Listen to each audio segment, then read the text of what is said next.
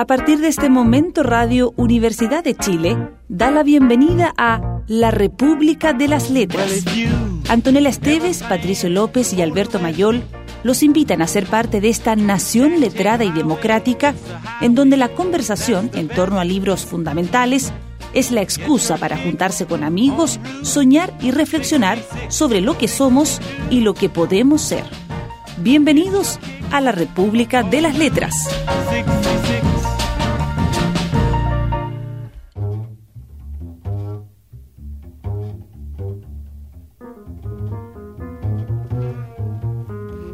Me hizo escuchar una infinidad de temas, las horas corrieron a un ritmo acelerado. En un momento sonaba una trompeta melosa y acompasada. Guillermo se puso a bailotear en el centro del living. Me sorprendió su desenfado. Qué tarde se hizo, dije como un autómata, pero algo adentro mío ya andaba mal y él con la risa encima. No nos olvidemos de la pala, dijo. Bajamos las escaleras en fila y tambaleantes. Yo iba detrás, tomado de la baranda, Guillermo al frente con su gran copa de vino en la mano. En el último escalón hizo un movimiento engañoso murmurando algo que no llegué a distinguir acerca de la pala y los albañiles. Me adelanté y propuse levantar las bolsas que la aprisionaban. Guillermo negaba con la cabeza, pero tampoco encontraba la manera de hacerlo. La copa se lo impedía y parecía no darse cuenta. Se acluquilló visiblemente aturdido y a mí me nació una lenta pero rabiosa exasperación. Una suerte de protesta primitiva que produjo un quiebre en mi interior. Fue entonces que me agaché, empuñé la pala por el mango extrayéndola limpia de entre las bolsas y en una maniobra continua, atrás y arriba y abajo, la hundí con firmeza en la nuca de Guillermo. El filo se incrustó en la carne, los centímetros necesarios para que la cabeza saliera de su eje y con el mismo impulso, apenas más intencionado, el metal alcanzó la mitad del cuello. Buenas noches. Buenas noches. Buenas noches. Con esta... Iba a decir párrafo. Bueno, vamos a tener que decir algo sobre los párrafos, ¿ah? o sobre el párrafo. ¿Sobre qué es, qué es un párrafo? ¿Qué es un párrafo? Eh, este extracto de párrafo, ¿ah? eh, hermoso como ustedes han podido eh, escuchar, empieza nuestra sesión de hoy dedicada a un joven talentoso y por ambas razones maldito novelista argentino llamado Yossi Abilio, con su libro Pequeña Flor, eh, libro que mm, empieza a circular por Hispanoamérica gracias al poder de las multinacionales que concentran el mercado del libro, eh, pero que entre medio de tanta miseria, eh, de repente lanzan algunas eh, piezas que valen la pena, como, me- no me voy a adelantar, como podría ser esta, como podría ser esta. Es el libro que nos convoca esta noche con eh, una formación que ya se ha vuelto habitual, eh, no como las de San Paoli, ¿ah? Claro. que ya se ha vuelto habitual, eh, con Omar Sarraz, como está. Hola, Omar buenas Sarraz, noches. Gracias por la invitación. Y con el compañero Alberto Mayol. ¿Qué tal, compañero Patricio López? ¿Cómo le va, compañero? Muy bien, muy bien. Eh, ¿Qué, diría Freud respecto a este principio, no? Esta Eh, pala incrustándose. A ver, yo creo que lo primero que hay que decir es que eh, a todos aquellos que, eh, que, que somos conservadores en la literatura, eh, vamos siempre a buscar más o menos la sandía un poco calada, Nada que se haya escrito en los últimos 30 años. nada que se haya escrito en los últimos 30 años, Sí. Nada que tenga un mínimo de garantías.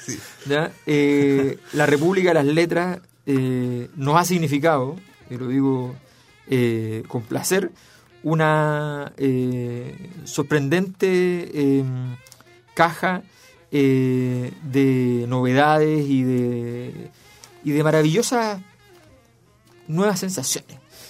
Yo creo que lo que leímos esta semana, Yossi Abilio, es realmente sorprendente. Eh, el principio en particular, la- las primeras, no sé, eh, el primer tercio del párrafo. Ahora, Eh. aprovechemos de decirlo, es un libro de un solo párrafo. Claro.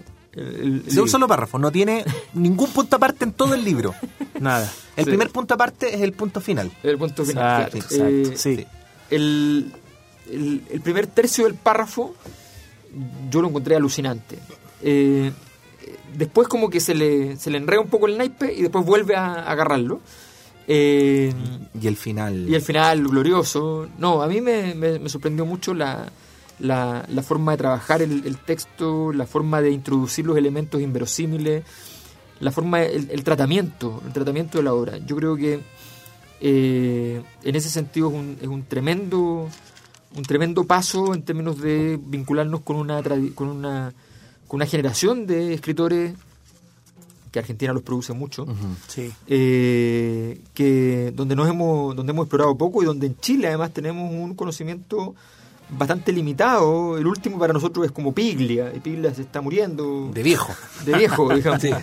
Eh, así que Sí. bueno, pero eso para empezar, pero ya entraremos en los detalles. Claro. El, el último es César Aira, ese es un poquito más joven, pero. Sí. Ahí Pero están. en fin, en fin. Sí. Eh, compañero Omar Sarraz. Bueno, eh, claro, está esto de la, la habilidad, el talento de escribir un libro en un solo párrafo, algo como Nocturno de Chile de Bolaño, que tiene dos párrafos.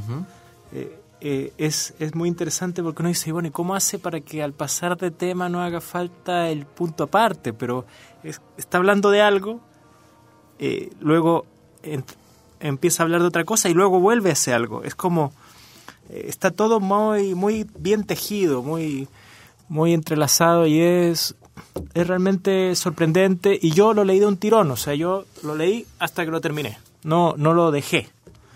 Eh, eh, fue, fue muy, muy at- atrapante y eso es lo que dicen justamente varios escritores del boom.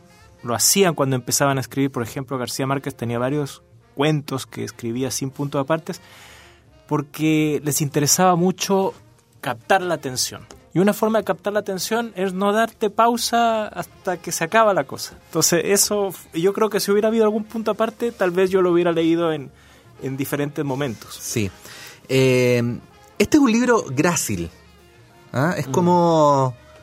vo- Vamos a decir su tiquería, ¿no? Es, co- es, como un, es como un pajarillo, es como un picaflor en primavera, ¿no? Posándose arriba de sucesivas flores. Pero que habla de cosas Exactamente. Brutales. Brutales, Sí. brutales. Es un libro grácil de leer, es un libro muy liviano, que narra, como decía Alberto, cuestiones muy brutales, pero, pero que incluso cuando aparece el barro, me aparece literalmente el barro, el libro no se embarra en la, en la, en la gracilidad del relato. Eh, y es un libro poco comprometido desde el punto de vista del estilo también, porque eh, es un libro que, que como que, que- que es como si estuviera en una intersección en la que va tomando distintos estilos, distintas opciones de género literario. Eh, es arriesgado, no da la impresión de que para fundar algo nuevo, sino para eh, alejarse de todo lo que hay. ¿no? No, no, no- no- no- más que un acto fundante, es como un acto de diferenciación el que da la impresión eh, que justifica eh, la opción de construcción literaria del, del escritor. Eh, y lo hace eh, además con un eh, tema en el que se conjuga lo inverosímil con lo completamente cotidiano. Eh, es- es un libro que en buena parte, y salvo por algunos puntuales hechos excepcionales, eh, es un libro que narra la vida de cualquier eh, familia semiburguesa, de una ciudad pequeña o de un pueblito, eh, con esas vicisitudes que habitualmente se tienen. Eh, a mí me llamó la atención eso, el modo en que, en que es un libro que sabe planear, pasar por arriba de todo, que nada le tira el talón hacia abajo, que en ningún momento se vuelve pesado, y que sin embargo, a pesar de eso, o gracias a eso, no pierde su contundencia literaria, no pierde su condición de muy buena novela, Sí. eh, y no pierde además su forma de tratar temas universales como nuestro lado animal, eh, como el instinto criminal, eh, como la muerte, como el aburguesamiento, eh, en fin. Eso. Sí, yo encuentro que...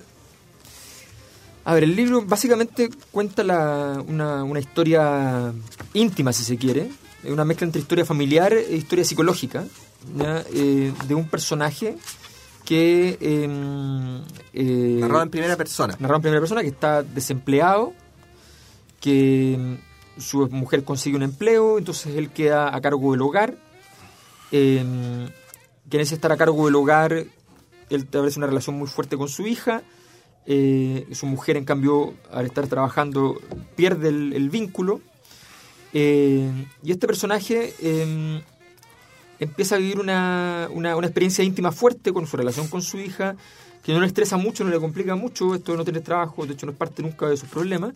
Después su revinculación con la música, empieza a escuchar música, parte por Mahler, y de ahí empieza a encontrar cosas y llega, empieza a llegar al, jazz. Y un día jardineando, un vecino le dice, oye, decís que te gusta la música, y el vecino era como juguetón, bueno para la fiesta, qué sé yo, y lo invita a su casa y le muestra mil discos y le enseña mucho más de música, le dice, sabes muy poco, y le empieza a enseñar, enseñar, enseñar, y mientras baila y se nota que es un poco homosexual o que al menos le gusta, claro.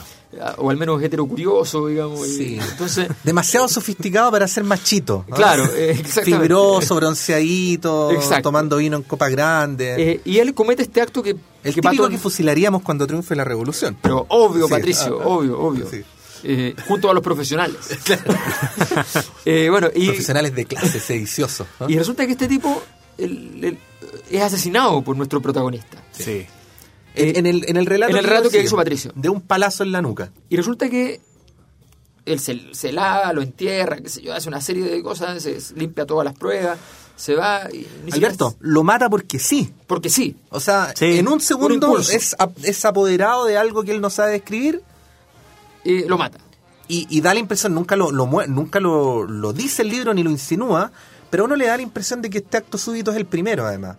O sea, a mí me, da, dio la impresión de que no estábamos frente a alguien que hubiese sido en el mismo acto alguna vez antes. No, Por de pronto por la vida normal que tenía. claro, y cuando uno cree que va a entrar un debate sobre cómo esconder el cuerpo y el devaneo sobre la parte policial, o sobre el problema moral de cómo vivir con criar una hija en manos de un asesino y todos esos devaneos morales, resulta que el libro migra a un lugar muy extraño que es donde la rutina vuelve el día siguiente. Sí. Vuelve tanto que el vecino está. El vecino existe, está vivo. Y él entonces, a la semana siguiente va de nuevo, se junta con él, mismo rito de juntarse, reunirse, y lo mata de nuevo. Y lo empieza a matar todas las semanas y siempre la rutina sigue igual. Y él se pregunta si tiene alguna especie de poder, algún don que nunca queda claro, sí. o si es su, o es su psique simplemente la que imagina el momento, y empieza a, derivar en eso. Y paralelo a esta historia, se produce el momento ya en que la relación de él está bastante alejada con su mujer, y la mujer encuentra una respuesta que es fundamental para todos aquellos que hemos tenido una vida interior importante, que es la psicomagia. Sí. De Jodorowsky. Sí, sí, sí. ¿Ya? El niño maravilla, el verdadero niño maravilla de Tocopilla. Y Jodorowsky, y Jodorowsky tiene un representante legal en la zona donde este caballero vive, que es Horacio. Horacio. ¿Ya? Y Horacio hace unos actos de psicomagia muy buenos, en todo caso es un vendedor de pomadas extraordinario. ¿Cómo deben follar los psicomagos? Ah? Oh, que lo diga, pero... Tienen que hacer anomancia. Anomancia, bueno, va a ser la anomancia. voy a hacer un acto de psicomagia, ahora desnúdate. bueno, claro. esas cosas hacías. Sí, claro. Porque tienes que superar el trauma. Pero primero te orina, te, te, mean. Tienes que follar con tu padre, porque entonces porque nunca tuviste con tu padre, nunca tuviste un Edipo, tienes que follar con tu padre. Así que alguien tiene que disfrazarse de tu padre. Y puedo ser yo. pero podría no ser, pero sí. y así, es, es brutal. Entonces, eh, aparece esta historia donde viene entonces la, la parte del, del conflicto propiamente tal, porque el asesinato anterior, los asesinatos anteriores a Guillermo, no son con conflicto. Y esta es la parte donde hay conflicto y donde viene entonces el momento del, conflicto al cual nos vamos a referir. En fin, em, vamos a escuchar música. Hay que decir que este es un libro muy meloma, ¿no? Sí. O sea, no es tan difícil encontrar eh, canciones.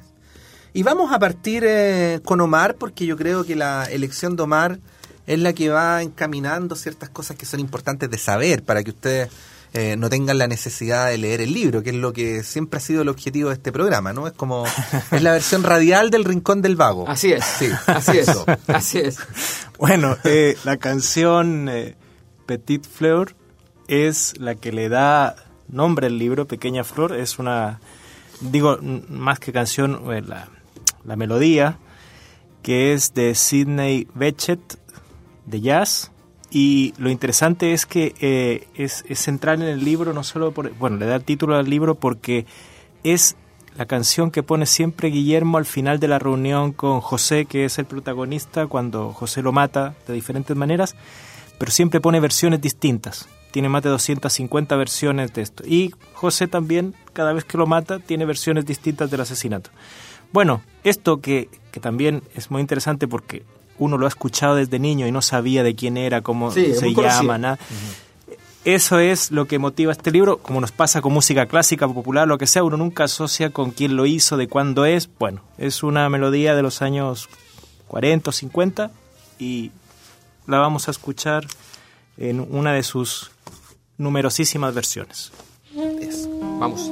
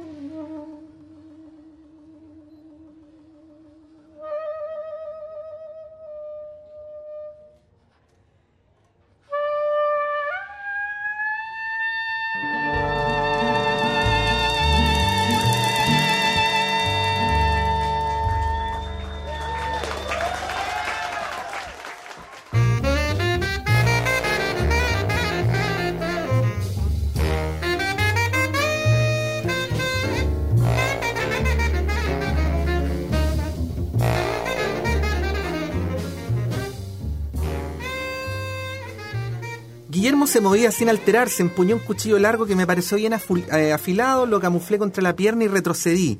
Aguardé que Guillermo terminara de completar un giro, cuando lo tuve de frente le clavé la hoja de acero en el centro del pecho. Como había sucedido con la pala incrustándose en la nuca, lo que más me impactó fue el sonido que provocó la puntada. Breve, sordo y a la vez explosivo, como la ola que estalla sobre la roca. Pero en lugar de venir del océano, eh, surgiendo del esternón, Lo dejé tendido en el piso, boca arriba, regurgitando sangre. Si bien la adrenalina volvió a revolucionar mi cuerpo, me sentía más suelto. Un poco por cábala y otro poco por esa incomparable calentura que acarrea una muerte violenta, conduje a Laura a una acrobática sesión de sexo hasta la madrugada. Esta vez no hubo suspenso. Temprano en la mañana salté de la cama disparado a lo de Guillermo con la excusa de unos anteojos olvidados. No fue necesario. La puerta estaba abierta de par en par. Una mujer baja que baldeaba el pasillo me confirmó que el señor se había ido a trabajar temprano. Pequeña Flor. Yo soy Abilio, el libro que nos convoca esta noche de viernes, esta noche de víspera de un día histórico. Así es. O histérico, dependiendo del resultado. Quizás este Sí. es un anticipo y mañana se repita la historia. Como cualquier rutina. No, Claro, otra ¿ah? versión. Leímos a un argentino y donde la historia se repite y mañana Y quizás pasa lo mismo. En fin. ¿Qué haremos? Hay cierta probabilidad. Sí. Sí. Bueno, eh, ¿de qué vamos a hablar en este bloque? ¿A qué nos vamos A a, ver, referir? bueno, Don Omar, proponga yo- un... ¿Por qué no hablamos de las influencias de Yossi? Las influencias. Ah, Las influencias de Yossi. tú- tú- ah, porque, porque él además hace hace mucho alarde de los gustos del protagonista Ah, que parecen sí. ser gustos del, Propios. de propios, ¿no? Claro. Sí. Cierta literatura, yo sabía que ahí Alberto se iba a explayar. ¿ah? O Los sea, hay rusos. un- bueno, hay un, hay un aspecto, primero, que, eh, que tiene vinculación con lo que es una tradición fuerte en Argentina, con Borges, Bioy Casares y otros, que es la literatura fantástica. ¿ya? Una literatura fantástica que tiene en Argentina, a mi juicio, una de sus experiencias más logradas, en términos de que una literatura fantástica que no pretende ser todo el rato fantástica Que es muy filosófica. que es muy filosófica Sí, sí. y que se plantea desde la cotidianeidad hasta alcanzar elementos que esto eh, y hay una hay una cita directa en un momento determinado eh, a la Lef de Borges Sí. Hay una de hecho hay una versión de la Lef de Borges en una versión en- musicalmente se diría en modo menor ya, menos épica menos sólida ya, eh, con una versión donde la, la que encuentra la Lef además no es un personaje despreciable como Carlos Argentino Danere, sino que es la niña, la hija. ¿ya? Hay una versión muy, muy, muy bonita de, de la Lef, muy, muy sutil, muy delicada, eh, que es un, un homenaje claramente a, ese, a esta estrategia de un libro que migra desde lo eh, rutinario a lo sorprendente. Como en el Aleph, eh, el, el mismo Borges nota que había cambiado un aviso de cigarrillos que estaba puesto en la calle y se da cuenta entonces de que el mundo sigue su curso a pesar de que Beatriz ya no está. Eh, entonces, eh, esa, esa cosa cotidiana versus encontrarse con una LEF donde todos los puntos del universo están en el mismo lugar, eso, es- eso mismo está aquí muy bien plasmado eh, a través de los asesinatos en vez de la LEF y a través de la vida cotidiana con la hija como forma de rutin- rutina y cotidianeidad. Eh, donde había muerte, en el, la Bea- Beatriz Viterbo en Borges, él pone vida, y donde había vida, ya en el Aleph, él pone muerte. Entonces hay una inversión bien interesante. Eso por un lado. Por otro lado, hay una influencia fuerte que reconoce el autor, esa, que reconoce el personaje y que a, a través de él reconoce el autor, que es la, el reconocimiento de, eh, de la literatura rusa. ¿ya? Eh, no soviética. No soviética. No soviética. En realidad los que cita no son soviéticos, son antisoviéticos, pero son de la época soviética, digamos. Efectivamente. ¿ya? Pero, pero son una, hay un homenaje a la literatura rusa- previa a la, a la revolución, en el fondo. Pero algún hegemónico diría, bueno, todo antisoviético es un soviético porque la cancha la hemos rayado nosotros, camaradas. ¿no? Exacto, Sí, exacto, claro, ¿no? exacto, claro. exacto. Pero la, la, la revolución también diría que todo anterior a la Unión Soviética, que abrió y despertó las conciencias del pueblo, ¿ya? Ah. Eh, también es alguien que participó en la revolución. Es un profeta de la Es un revolución. profeta de la revolución. Así que, Sí, claro. Así que todo Sí. cabe en la revolución. Claro, Así- y ahí, ahí está el Resurrección, justamente el libro de Tolstoy que, es- Exacto. que él cita. que, bueno, que, que le inspira, que en gran medida le inspira es el libro Resurrección de Tolstoy que aparece con uno- una selección de fragmentos además abrumadores. Mm. Los fragmentos que selecciona de Tolstoy son para quedar al helado. Sí. Y, Como que dan ganas de ir a ese otro libro, ¿ah? sí, a Sí, dar eso es de lo bueno, Resurrección. eso es muy ¿Cuánto, bueno. ¿Cuánto tiene de resurrección de Tolstoy? No es el más largo, de hecho. No, más- pero- más pero igual debe tener 250, 300. Sí, yo creo que Y puede sí. llegar a 350, sí. ¿Y si hacemos el, el esfuerzo? Lo el buscaremos. esfuerzo, busquémoslo. Buscaremos Resurrección y lo veremos. Porque, Sí. porque Guerra y Paz no podemos. No, y Ana no. Karenina tampoco. Tampoco. No, no. ¿Y, y ustedes hicieron ya La muerte de Iván Illich? Sí, Sí, sí, que fue un- que también sale citado. sí. Bueno, ya hay una gran deuda con los rusos, donde el tema obviamente del crimen eh, y el castigo, no sé cómo se me ocurrió. Sí, esto. claro. Es algo tan importante. Sí. Pero no es Puede una una novela. inteligencia. Pero no es una. no- Pero el resultado, porque Sí. lo que tú estás contando es. eh, es la, la, la explicitación que hace el autor de, de, la- de sus costuras literarias, ¿no? Sí. Sí. Eh, pero la, el resultado, al fin y al cabo, no es una novela deudora de aquella otra. No, no, Eh, es distinta. eh, ahí, ahí es donde radica el mérito, ¿no? El resultado no es nada de lo que se explicitó eh, Claro. como parte de los gustos del protagonista, igual gustos del autor. ¿no? Claro. Bueno, y sobre eso de, digamos, de los gustos literarios, ahí está bien también la cosa entramada con la experiencia vital del personaje, porque había conocido a una mujer del Instituto de Lenguas Rusas de Argentino y había tenido sus experiencias sexuales con ella. Eh, es, es- está bien, muy bien hecho. Y bueno, a, a mí lo que me pasó justamente con todo esto, la música, la cotidianidad, to- todo lo que se va proponiendo en el libro, y de repente este asunto de, del asesinato. Entonces, hay un párrafo que a mí me pareció un poco, eh, ¿cómo decirlo?, aclarador, que era... Omar, hay un solo párrafo. Hay un párrafo, sí, dentro del párrafo, no sé. Si el, si el- si el párrafo no te pareció aclarador es porque estamos en Sí, problemas. Sí, sí, cierto, cierto, cierto, cierto. Gracias. Gracias. Bueno, aquí está él. Él ya es una persona que se maneja en la casa, cuida a la hija, la mujer es la que trabaja fuera de la casa, eh, él hace jardinería, hace de todo, y está pensando en todo lo que ha aprendido con, con la cesantía, porque explotó la fábrica donde él trabajaba, que es el inicio del libro, cuando él va llegando al trabajo en bicicleta y ve el incendio de la fábrica donde trabajaba. Entonces él está en un momento picando cebolla en la cocina dice, ¿quién se acuerda del incendio en la fábrica de fuegos artificiales? Tardé en caer que se trataba de una voz en la radio. Asocio al momento un ardor en los ojos, un lagrimeo seguido de una pequeña conmoción.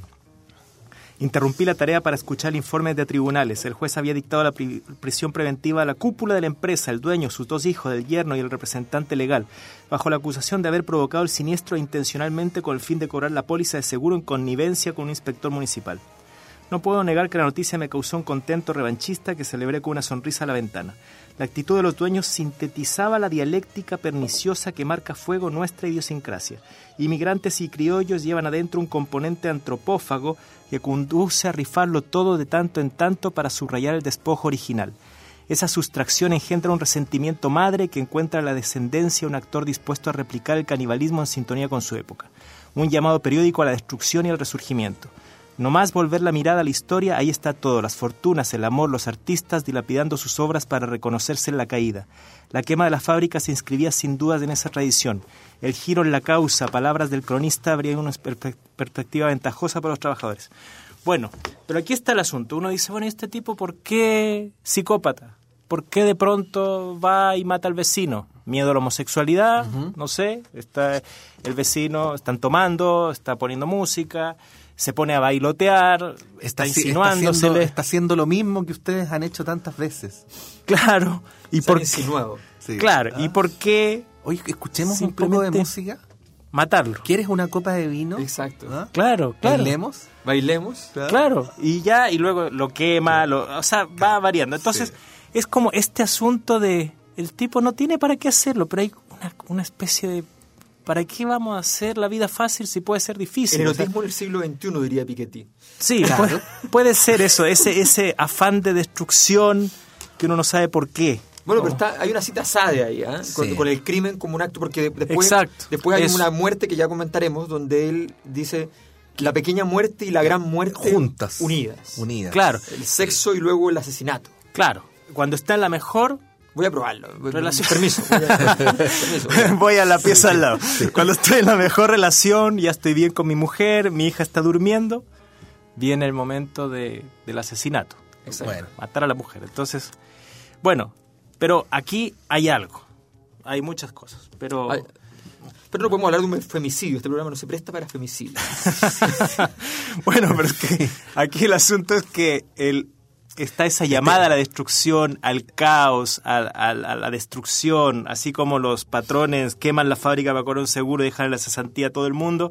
Este hombre mata al vecino que se porta A mí me bien gusta esa con él. combinación de, de estética de, de entre toda la destrucción y todo. Hay una, hay una frase puesta en la Claro, Facultad eh, de Sociales de la Chile, en el, en el puente de la facultad. Hay un rayado de un estudiante Sí. que coqueteándole a una niña le ponía una frase que yo encontraba la más erótica que he leído que decía quemaría toda esta ciudad por solo verte sonreír. Oh, en ¡Qué lindo! ¡Qué lindo! Eso es anarquismo Bueno. amatorio. Sí, anarquismo amatorio, bonito. Quizás quizás es la excusa del amor para quemar toda la ciudad. Claro. Que- Quizás le faltó la le faltó la valentía franca del Claro, guasón. ¿qué va ¿ah? primero? ¿Qué va primero? eso. Sí. Bueno, vamos a escuchar eh, música. ¿Qué es lo que vamos a escuchar, Alberto Mayol? Vamos a seguir con Sidney Bechet. Vamos a seguir con Sidney Bechet porque Que es el de Pequeña Flor. De Pequeña Flor. Sí. ¿Por qué? Porque Sidney Bechet es citado en el libro como el autor que fue tan grande como Armstrong, pero que fue invisibilizado porque era demasiado negro para ser, demasiado blanco para ser negro y demasiado eh, negro para ser blanco. Ese, ese autor que, que sintetiza y que tiene un, un vibrato muy, muy potente, lo vamos a escuchar ahora en una versión sobre la, la, sobre la vida íntima, sobre el narcisismo, con All for Me.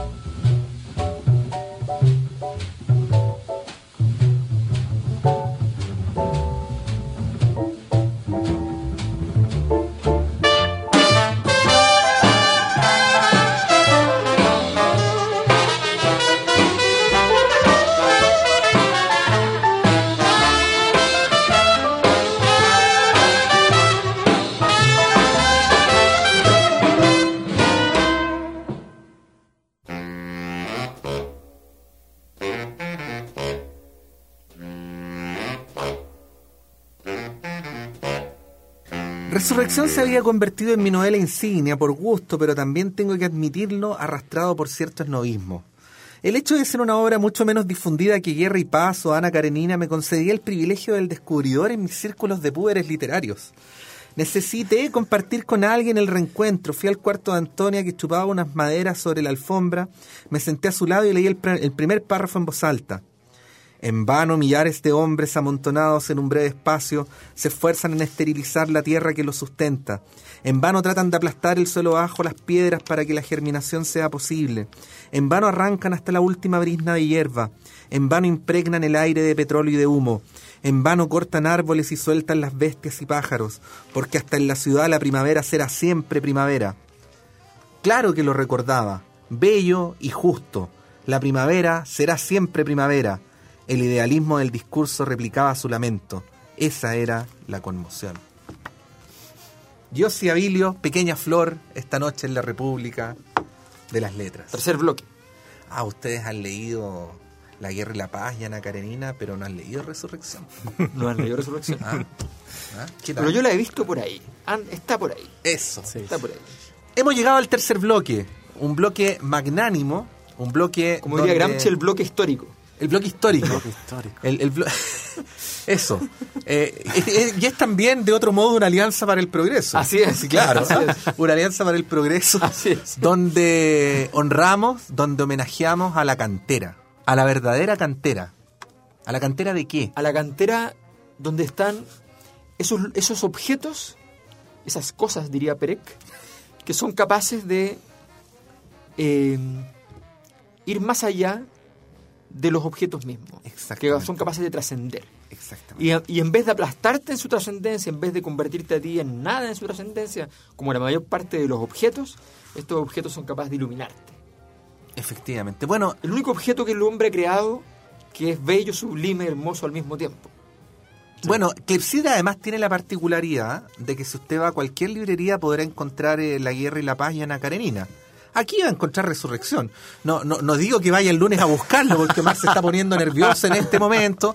Pongo a Resurrección como un ejemplo Sí, sí, de sí, una librería donde usted puede encontrar novelas de autores consagrados, pero o, o obras en general de autores consagrados, pero que eh, no son las típicas, ¿no? Entonces, y eso es muy bueno porque como ustedes eh, acaban de escuchar, sirve para la eh, presunción snob.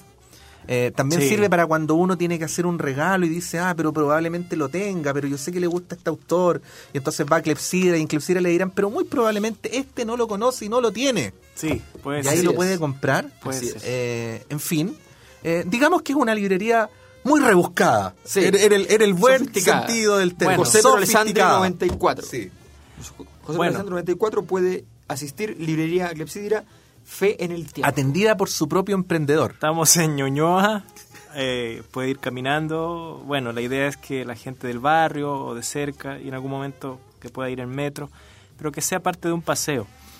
Eh, es rebuscada, sí, por ejemplo, van a llegar libros de la editorial Ayacucho, que son los clásicos latinoamericanos desde, desde los primeros libros de, de la historia de Latinoamérica hasta ahora, la conquista, la, la- la independencia. Hay cosas también de editoriales buenas y difíciles de encontrar como Kairos, que, que han estado llegando, así que estamos contentos de recibir sus consultas y su visita.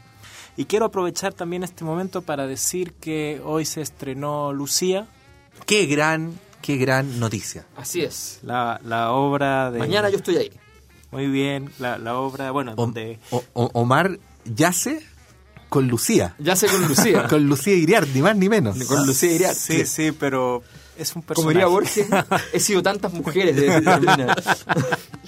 Sí, sí, en el GAM eh, está de jueves a domingo Lucía, eh, inspirado en la, en la ex primera dictadora o dama, no sé, no sé si dama, y, y bueno, es una obra interesante porque es un monólogo, casi un monólogo, hay un personaje que, que, es un contrapunto, pero está Lucía llegando al, al GAM, al, al Diego Portales en el momento, y ella cree que llega a su oficina para que la entrevisten y, y se encuentra con que en el día de su cumpleaños no las cosas no son como ella esperaba. Entonces, está bien volver a la historia con estos personajes. Eh, yo siempre pienso que Macbeth no sería nada sin Lady Macbeth. Asimismo, la historia de Chile. Es una buena comparación, además. Sí, yo creo que la historia de Chile sería no sería la misma sin Lucía. Así que es interesante. Y la historia de Serrat tampoco. Tú sabes que el día de la elección, sí. tú sabes que el día de la, el día de la elección que, que se fijó por Pinochet para las elecciones democráticas era el día del cumpleaños de Lucía. ¿Qué día era ese? El 11 de diciembre. Mira tú, ¿ah? Feliz cumpleaños. Bueno, ¿tú sabes dónde, dónde se hizo el Congreso Nacional? ¿No? ah, oh, demolieron el Hospital de Formes de Valparaíso para hacer en esa manzana el Congreso Nacional. ¿Quién nació en el Hospital de Formes? Eh, Augusto, Augusto. ¿Qué te parece? Voy a hacer el Congreso Nacional en el lugar donde yo nací. Mira. Hagamos otra obra a propósito de eso. Bueno, eh, Lucía en el GAM. En el GAM. Economía política del fracaso. Exacto. de Alberto Mayol. Sí, tenemos un de ejemplares. Importante, que vayan a retirar los que obtuvieron premios en la República de las Letras, los libros antes del día miércoles próximo, por favor. el no al lucro, sí. Sí, porque, porque los que no lo han retirado, entonces los, los volvemos a entregar a la propiedad colectiva los volvemos a, los, devolvemos a su fuente Exacto, que circulen, que circulen. Claro, sí, Y tenemos que hacer un anuncio muy importante. Porque el próximo lunes 10 de agosto. Escuchen bien. ¿sí? Lunes 10 de agosto. Esto es sorprendente. A las 19 horas, 7 de la tarde. ¿Ya? No lo van a creer. La República de las Letras en vivo. Sí. En la sala máster. Recital. Miguel Claro 509. Haremos un programa completamente en vivo con Antonel Esteves. Excelente. Que va a venir de Buenos Aires especialmente, para esto. No, no, la verdad es que va a venir a otras cosas, pero aprovechado. Eh, lunes 10 de agosto con Alberto Mayol, con Omar Sarraz y quien les habla, quien les susurra. Eh, vamos a hacer un programa en el que nos vamos a encontrar con todos los republicanos y republicanas. Si ustedes nos contradicen en que son más de 10, es su única oportunidad para demostrarlo. Así es. Es su única oportunidad. Es el día en el que se perderá la magia. Y les pedimos aquí y ahora a aquellos que son de regiones que tienen que venir. Eso. Entrada liberada. La gran marcha de la República. La gran marcha. Simplemente es entrada liberada y vamos a hacer las gestiones, me estoy tirando un carril, vamos a hacer las gestiones para que tengamos algún vino de honor y podamos... Y de aquí nos vamos directo a la moneda y nos tomamos el poder. Eso, y quemamos. ¿Qué quemamos, Alberto? ¿Qué quemamos? Quememos en Liguria. Quememos eso. Y el bar de Clinic y en Liguria serán nuestros primeros actos revolucionarios. Muy bien, muy bien. Eso. Muy bien. En fin. Quemaremos eh, hasta el fuego, Patricio. Eso. qué lindo, qué lindo. qué lindo. Eso, ya. ¿Qué es lo que vamos a escuchar? Ah, tengo que contestarlo yo. Sí. Oye, hay una canción de Spinetta. Este del flaco Spinetta. Del flaco Spinetta. Este argentino no pudo no conocerla, que se llama Barro Tal vez. En esa canción que se llama Barro Tal vez, Spinetta dice, em, ya lo estoy queriendo, ya me estoy volviendo canción Barro Tal vez. Y es que esa es la corteza donde el hacha golpeará, donde el río secará para callar. Y así la letra sigue y tiene bastantes eh, reminiscencias eh, del primer crimen de nuestro protagonista. Vamos a ir a escuchar Barro tal vez, que es un clásico de Spinetta eh, en la voz de Pedro Aznar. Eso. Bien.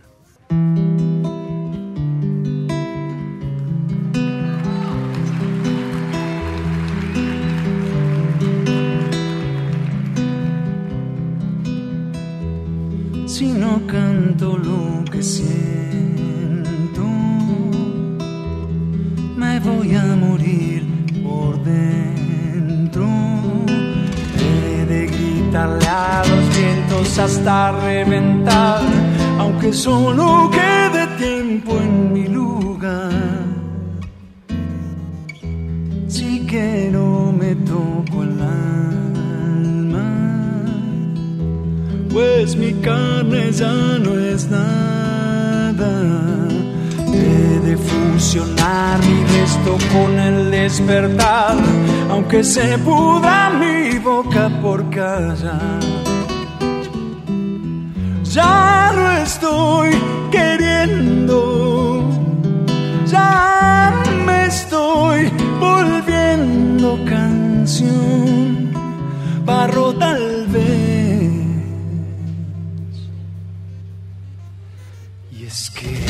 es mi corteza donde la hacha golpeará, donde el río secará para callar.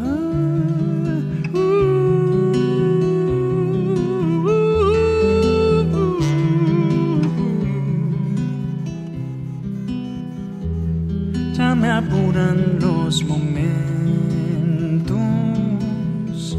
ya mi sien es un lamento.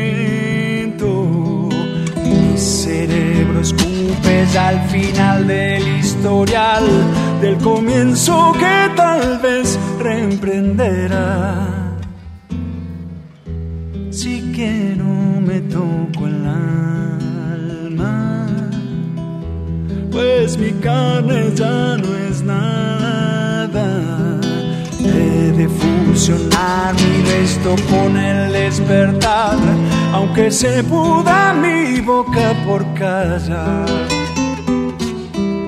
Ya no estoy queriendo, ya me estoy volviendo canción, barro tal vez. Y es que esta es mi corteza donde el hacha golpeará, donde el río secará.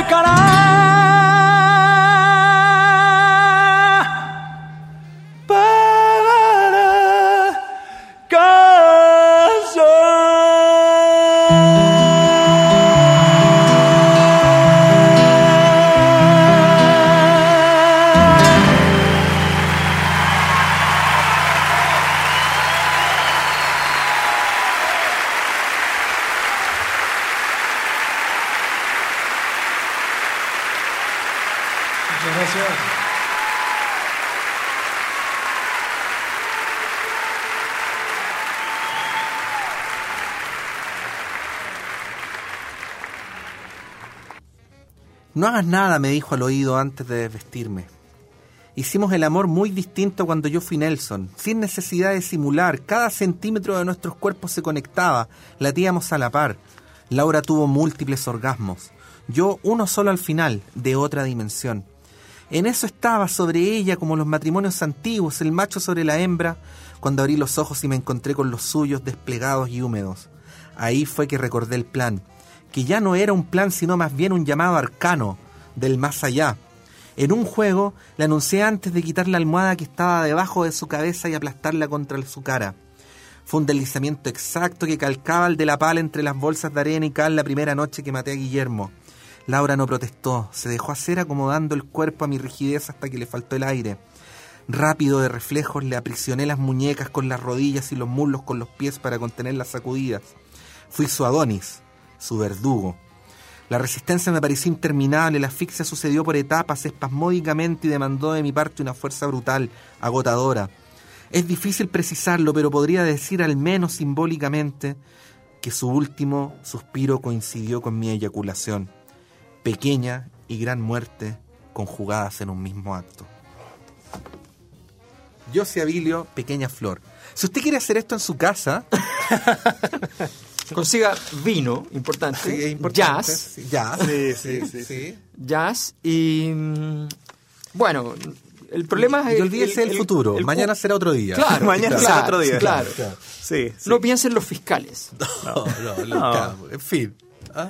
En, en los persecutores. en los ¿ah? persecutores. Sí, sí. No, trate de... Ahora, si usted tiene, si usted ha financiado alguna campaña, no se preocupe tanto. De No. alguna manera eso se va a se va a arreglar. arreglar. Se va a arreglar. Habrá Bueno, alguna ley que... sí, sí, que, que- que lo proteja. ¿no? Digamos, claro, sí, locura, ¿cómo se dice? Momentánea, no sé. Alguien dijo por ahí, la justicia solo se encarga de los que roban poco.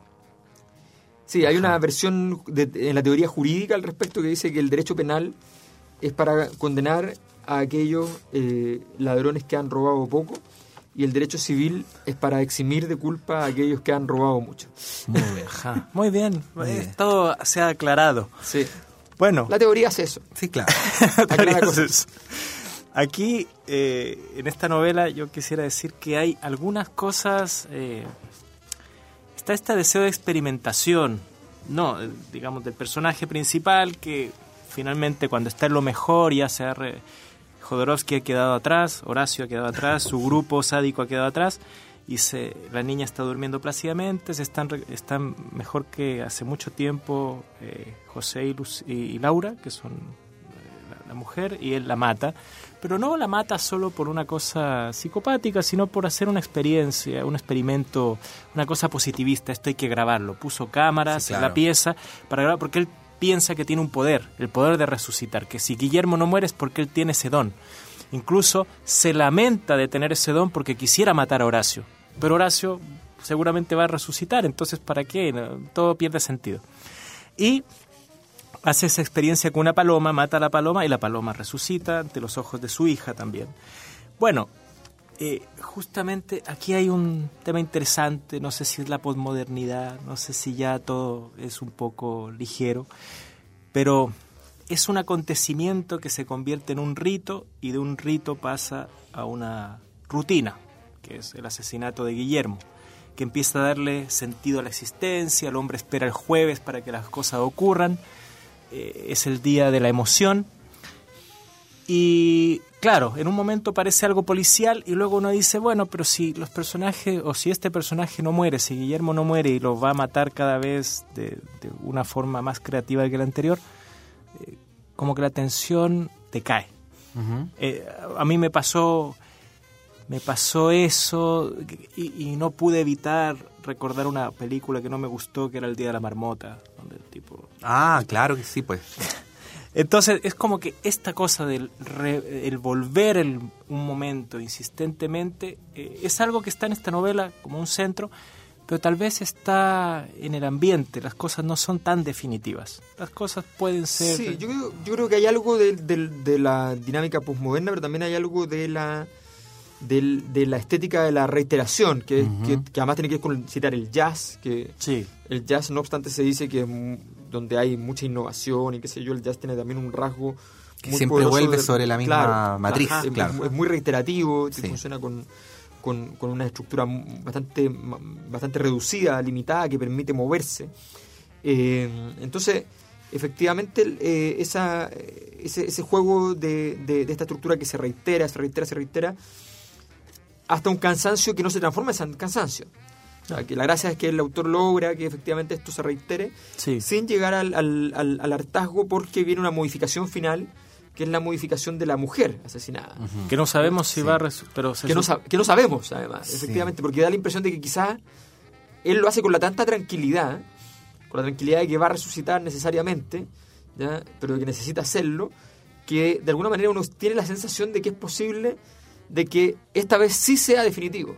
Claro, eso sería lo dramático. Pero no lo sabemos. Pero no lo sabemos porque tiene un final abierto. Y por lo tanto no sabemos si la cosa termina en tragedia o termina en novela fantástica. Pero usted puede terminar la novela. Claro. Ahora hay que hacerlo. un par de páginas en blanco, ¿se fijaron? Hay que hacerlo. Sí, páginas en blanco? Claro, así tal cual. Invitamos a hacer el ejercicio. Escriba, escriba. dos, tres, Sí, puede hacerlo, puede hacerlo. Cinco, seis páginas en blanco. Bueno, lo, que yo sí quería decir es que, es que si bien este libro no tiene nada declamativo, uno advierte también como una, una crítica a la vida burguesa. ¿eh? o sea, todo, todo en, eh, en la confortabilidad parece aburrido. Es aburrida la familia, es aburrido el matrimonio, es aburrida la crianza de los hijos, son aburridos los vecinos, eh, es aburrido el trabajo, es aburrido el vecino incluso cuando parece tan encantador con su copa de vino y su jazz y su tono bronceado. y por lo tanto, hay que recurrir cada vez a acciones más radicales para poder eh, confrontar eh, este hastío que se va apoderando de todo. El asesinato incluso es una, es una salida ¿no? al aburrimiento que produce esa vida burguesa eh, y la vida burguesa se resiste negando el carácter performativo del asesinato. La música es, otro, es otra vía de escape, pero que también es absorbida. Entonces, eh, hay también ahí algo que, que, parece que está más o menos conscientemente buscado y es cuestionar también el modo en que vivimos la vida adulta, instituciones como la familia, el trabajo, el barrio, en fin, la paternidad incluso, eh, que pueden parecer insoportables para un alma que quiere fluir y ser libre. Ahora, la, la, la música tiene un rol que es como parecido al del cine, ¿eh? Y no es raro porque Abilio es un hombre de cine, es cineasta también. Y, tiene harto de cine la, la, película. Esto perfectamente podría ser una película tiene mucha cosa atmosférica, eh, tiene, tiene, bueno, tiene algo de Lynch. la película, tiene, o sea, el, el libro. Tiene una cosa media linchiana Sí, así sí, de, sí. de la, de la vida de suburbios de clases medias, qué sé yo, que detrás esconde un- Y que no una hay. Y no hay, no hay, claro, no hay, no hay vínculos. Por ejemplo, la, la, la suegra, la madre de Laura, aparece solo a cuidarles a la niña cuando se van una vez a Uruguay, cuando están bien. Es como que el personaje está solo, hace sus cosas solo, todo el mundo está solo, explota la fábrica, no hay, no hay nadie a tu Cuando alrededor. aparece un momento, un momento que aparece una, una esperanza de amor, una niña jovencita, hermosa, que le cuida al, al niño y que parece insinuarse Sí. a él y finalmente no pasa nada. Exactamente. No pasa La nada. historia no tiene, no tiene destino. Bueno, tenemos que llegar hasta acá. Es que la historia no tiene destino. La historia no tiene destino. Tenemos que llegar hasta acá. Tenemos que llegar hasta acá. No hay rueda de la historia. No hay rueda de la historia. Bueno, este, este es un programa donde hem- hemos eh, decidido nosotros mismos excluirnos de todo paraíso. Así que afortunadamente dura una hora y es una vez a la semana. Si no, el resto de nuestras vidas estaría en severo riesgo. ¿ah? Así es. Eh, bueno, mañana es la final de la Copa América. Claro. Disputa la Copa América Chile y Argentina. Eso. Y ¿Le haría bien a Chile ganar? el ¿Al, país... al- al alma chilena? Al alma chilena. Qué gran, qué gran pregunta. La pregunta es, ¿le haría bien al alma chilena o solo sería circo? Mira, Porque sería un poco de circo, pero tal vez le haría bien al alma chilena. No sé, ¿ah? Es una buena pregunta. Como que yo a veces deseo que... ¿Qué deseo? Bueno, ver- veremos si mañana se cantará Se abre la Argentina, decime que se siente. O Chile, decime que se siente. Vamos Nos a ver. Ojalá no se nos venga el mar de nuevo. Nos vemos el próximo viernes. Un abrazo. Adiós. Antonella Esteves, Patricio López y Alberto Mayol y su República de las Letras regresan la próxima semana con un nuevo libro y nuevas conversaciones. Los esperamos.